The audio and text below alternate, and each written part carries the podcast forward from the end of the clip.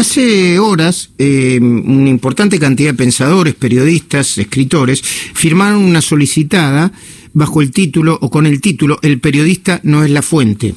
Entre los que firmaron está Daniel Sapsay, Santiago Kovalov, Norma Morandini, Luis Evasco, Marto Llanarte, Héctor Toti Flores, Carlos March, Claudio Saboya, Héctor Guyos, Guyot, Néstor Sclausero, eh, Magdalena Ruiz Guineazú, eh, Pablo Mendelevich, Jorge Giacobbe, eh, Jorge Daniel Giacobbe, o sea, padre e hijo, Marcos Buscaglia, y también Pablo Sirven.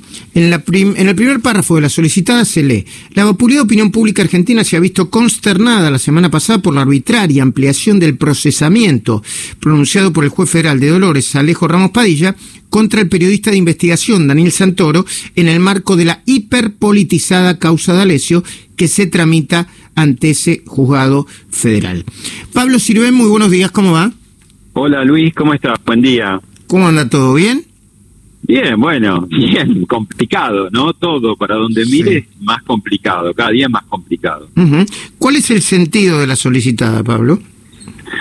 Mira, a mí me parece que mm, eh, hay un hecho puntual que es el, agravamiento, el procesamiento a nuestro colega Daniel Santoro, y por el otro lado, eh, una cuestión de contexto más grave, ¿no? Que tiene que ver con el nodio, que tiene que ver con el avance impetuoso de la vicepresidenta con sus causas judiciales, que tiene que ver, bueno, con un mal clima general que hay, donde el principal árbitro, que es el presidente de la Nación, no define, ¿no? Un poco yo lo ponía en mi columna ayer en La Nación, parafraseando a Facundo Cabral, no soy de aquí ni soy de allá, ¿no? Como, digamos, acostumbrado a su antiguo puesto de operador, de armador, que iba por distintos mostradores eh, diciendo lo que cada interlocutor quería escuchar, bueno, eso no funciona en la presidencia y menos en un momento crucial, grave, de economía maltrecha, de pandemia como este, ¿no? Si estuvieras este, en un mundo ideal,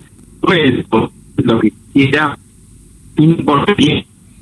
digamos, con esta situación sí que es muy grave, ¿viste?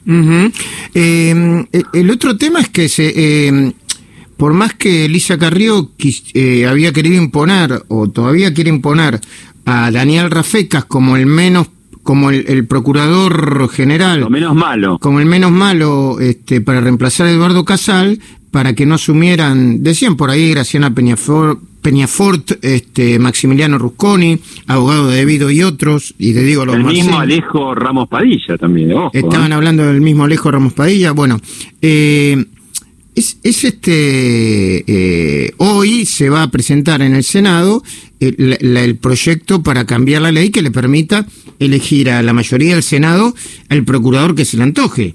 Y claro, para mayoría mí, simple. Exactamente. Para mí eso es contradictorio con lo que escribió Cristina en, su carta pidiendo un acuerdo, ¿no? Es que lo que pasa es que la carta tiene múltiples lecturas. Vos tienes a Víctor Martínez escribiéndole a Raúl Alfonsín que algunos funcionarios no funcionan y que el presidente es el que decide, o peor todavía, a Julio Cobos haciéndole una carta a Cristina Presidenta. Evidentemente eso no no no no no puede ser viste es una anomalía institucional. Entonces a partir de esa anomalía bueno pueden suceder muchas cosas contradictorias no es un enojo de cinismo y de mm. contradicciones, ¿no? Sabes que no es buena la línea, pero bueno, quería hablar con vos sobre todo por el tema de la solicitada y para que des tu testimonio sobre esto. Gracias, Pablo. Abrazo grande.